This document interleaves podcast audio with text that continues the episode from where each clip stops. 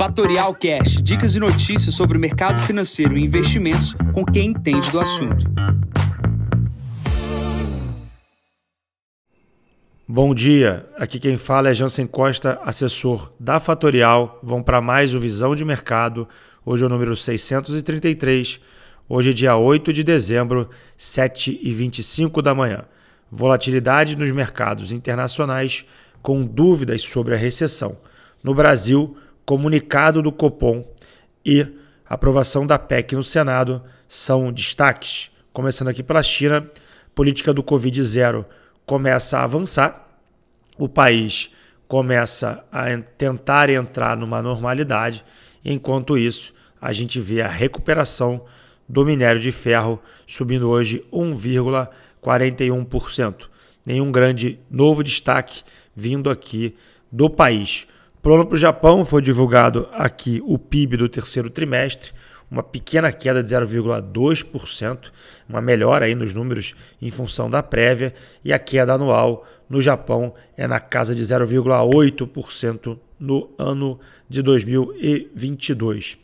Plano para a Europa, bolsas estáveis aqui no continente, expectativa são das duas falas que a presidente do Banco Central Europeu fará hoje ao longo do dia, uma às 9 horas da manhã e uma às 15 horas.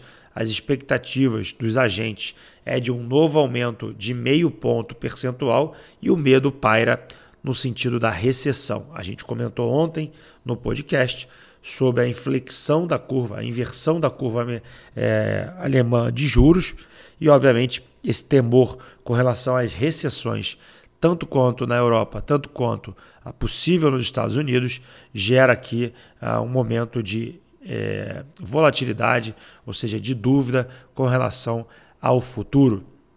Olhando para os Estados Unidos, a gente vê a mesma visão. Obviamente, o cenário americano com os juros mais elevados, a expectativa é que os juros vá a 5%. Isso traria uh, mais apertos na economia americana, mais apertos é, nas taxas de juros e, por, por, consequência, a gente teria ali o um aumento uh, do número de pessoas pedindo ali uh, seguro-desemprego. A gente está numa dinâmica onde o número bom é ruim para o mercado. O que significa isso? Números uh, é, negativos de desemprego, ou seja, o aumento do desemprego faria bolsas americanas subirem e o contrário também. Porém, em algum momento, isso vai mudar, no sentido que o aumento do desemprego vai aumentar o temor por parte dos agentes para a, a recessão e, obviamente, isso vai derrubar as bolsas. Jansen, mas quando que isso vai acontecer? Não sei. Mas, obviamente, a gente hoje está num cenário das expectativas dos agentes na melhora uh, das bolsas em função de um arrefecimento da economia. Uma vez que a economia começar a arrefecer, a visão vai ser se vai entrar em recessão ou não. Esse filme é clássico, isso já aconteceu algumas vezes, e quando acontece esse processo, as expectativas dos juros nos Estados Unidos elevadas farão com que a lucratividade das companhias caia e puxará as ações para baixo. Então hoje a gente está num, num processo dinâmico que em algum momento vai mudar e não vai avisar ninguém. A gente vai acordar num dia e vai perceber que o mercado mudou com essa narrativa que eu acabei de explicar aqui para você. Então não se assuste quando isso acontecer. Agora vamos falar sobre o Brasil.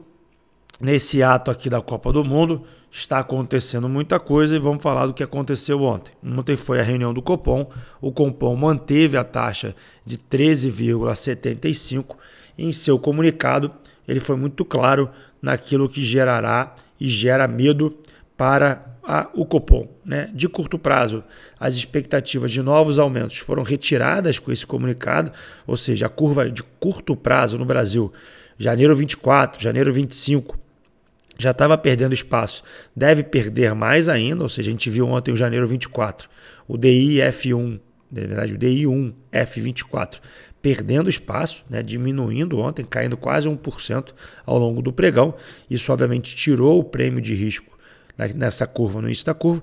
Porém, o comunicado foi muito claro que, uma vez que o quadro fiscal do Brasil piore, o Banco Central deverá ter dificuldades para o corte de juros, o que significa que a curva deve ficar flat, ou seja, deveremos ver a curva talvez se ajustando para o campo positivo no dia de hoje, projetando uma curva menos inclinada para cortes para frente. Alguns bancos têm a dificuldade de olhar se haverá ou não corte no ano de 2023 e, obviamente, a aprovação da PEC, que aconteceu também no dia de ontem, foi após a reunião de Copom. Ou seja, a gente deve ter um DI subindo ali para os vértices mais longos. Se o DI sobe, isso é ruim para a Bolsa, dado que a taxa de desconto aumenta. Tá? Então, as perspectivas são de aumento de custos por parte das dívidas financeiras das companhias, e isso gerará diminuição da margem das empresas. Tá? Então, atenção para o que eu acabei de falar aqui agora.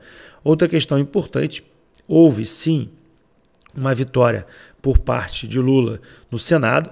Tá? Lula conseguiu compor uma maioria ah, na aprovação ah, da PEC de 145 bi nos dois turnos, com ampla maioria no Senado. O Senado agora envia para a Câmara essa proposta de retirada uh, de 145 bi do teto de gastos porém foi incluído uma necessidade que em 2023 o governo crie uma solução nova ao teto de gastos. Isso para mim é, não vale nada. É, obviamente ganhou-se tempo de dois anos e o espaço fiscal que vai ser é, colocado na casa de quase 300 bilhões de reais é, aumentará a dívida PIB, dado que os juros mais elevados não fará o país a crescer. O Brasil está em desaceleração, dado a inflação que tivemos. A gente não vai ter espaço fiscal, deveremos ter aumento de tributo e essa ordem a gente já sabe o que, que vai acontecer. Jansen, você está pessimista? Não, eu estou realista. Basicamente, isso não é bom, isso trará maior pressão. No curto prazo, a gente tem um aumento de juros uma, um aumento da curva de juros, a gente tem uma expectativa, obviamente, até da queda do dólar. Tá? O dólar vai cair, dado o diferencial de juros aqui para os Estados Unidos. Mas com o quadro e a piora fiscal, dificilmente a gente vai ter um ambiente positivo para negócios aqui no país. Tá? E ainda com o aumento da pressão inflacionária, com a quantidade de dinheiro que vai ser colocada no mercado na mão das pessoas sem nenhuma contrapartida. Tá? A gente também tem agora é, na Câmara Outra questão que eu comentei com vocês, a Câmara deverá votar a PEC e já é capa dos jornais e já é óbvio, de, de, claro que o STF vai tentar é, mexer ali no que foi aprovado da Câmara com relação à emenda do, do, do relator, que é a famosa uh, orçamento secreto. Tá? Então, a judicialização dos processos da Câmara e do Senado eu não vejo com bons olhos. Obviamente, as disputas não, eu não tenho poder nenhum sobre elas, mas obviamente vamos ver como é que isso vai desenrolar. A Câmara poderá modificar o texto que fará com que ela volte para o Senado e, obviamente, atrase todo o processo dessa PEC da transição. Então, o cenário após a aprovação no Senado ainda não está definido com a questão da Câmara.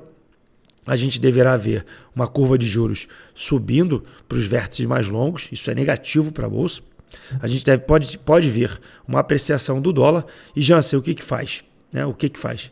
A gente tem uma inflação de curto prazo é, baixa, né? ou seja, se você comprar um título hoje atrelado ao IPCA, dificilmente você vai conseguir é, ali somados o pré mais a inflação bater o CDI, tá? Isso é importante. É, porém, no longo do tempo, dificilmente a gente deverá ver o CDI ganhando desse IPCA+, dado que poderemos ver um corte de juros um pouco mais alongado ou também poderemos ter é, um novos aumentos de juros, dado novos aumentos da inflação.